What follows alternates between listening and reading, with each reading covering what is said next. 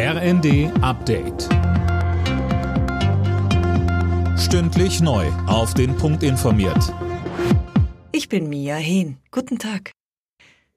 Die Schleswig-Holsteiner wählen heute ihren neuen Landtag. Rund 2,3 Millionen Menschen sind zur Wahl aufgerufen. Mehr dazu von Anne Brauer. Während im Saarland Ende März noch die SPD triumphierte, dürfte heute Abend wohl vor allem die CDU Grund zum Feiern haben. In den Umfragen sah es nach einem ganz klaren Sieg für Ministerpräsident Günther und seine CDU aus.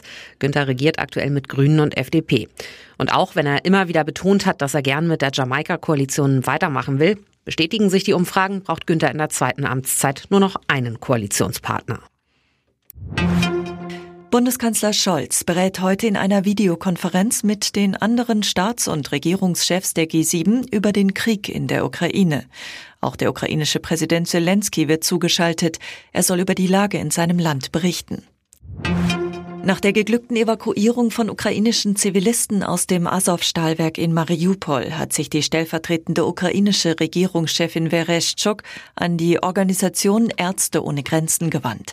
In einem Brief bittet sie um Hilfe, dass auch die noch im Stahlwerk verbliebenen Soldaten herausgeholt und medizinisch versorgt werden können. Kurz nachdem Martin Huber zum neuen Generalsekretär der CSU ernannt worden ist, werden jetzt Plagiatsvorwürfe gegen ihn laut. Die Bild am Sonntag berichtet, dass er in seiner Doktorarbeit nicht wissenschaftlich sauber gearbeitet haben soll. Die Arbeit soll nun erneut geprüft werden.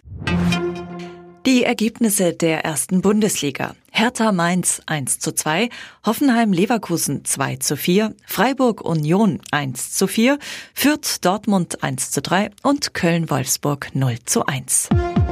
Alle Nachrichten auf rnd.de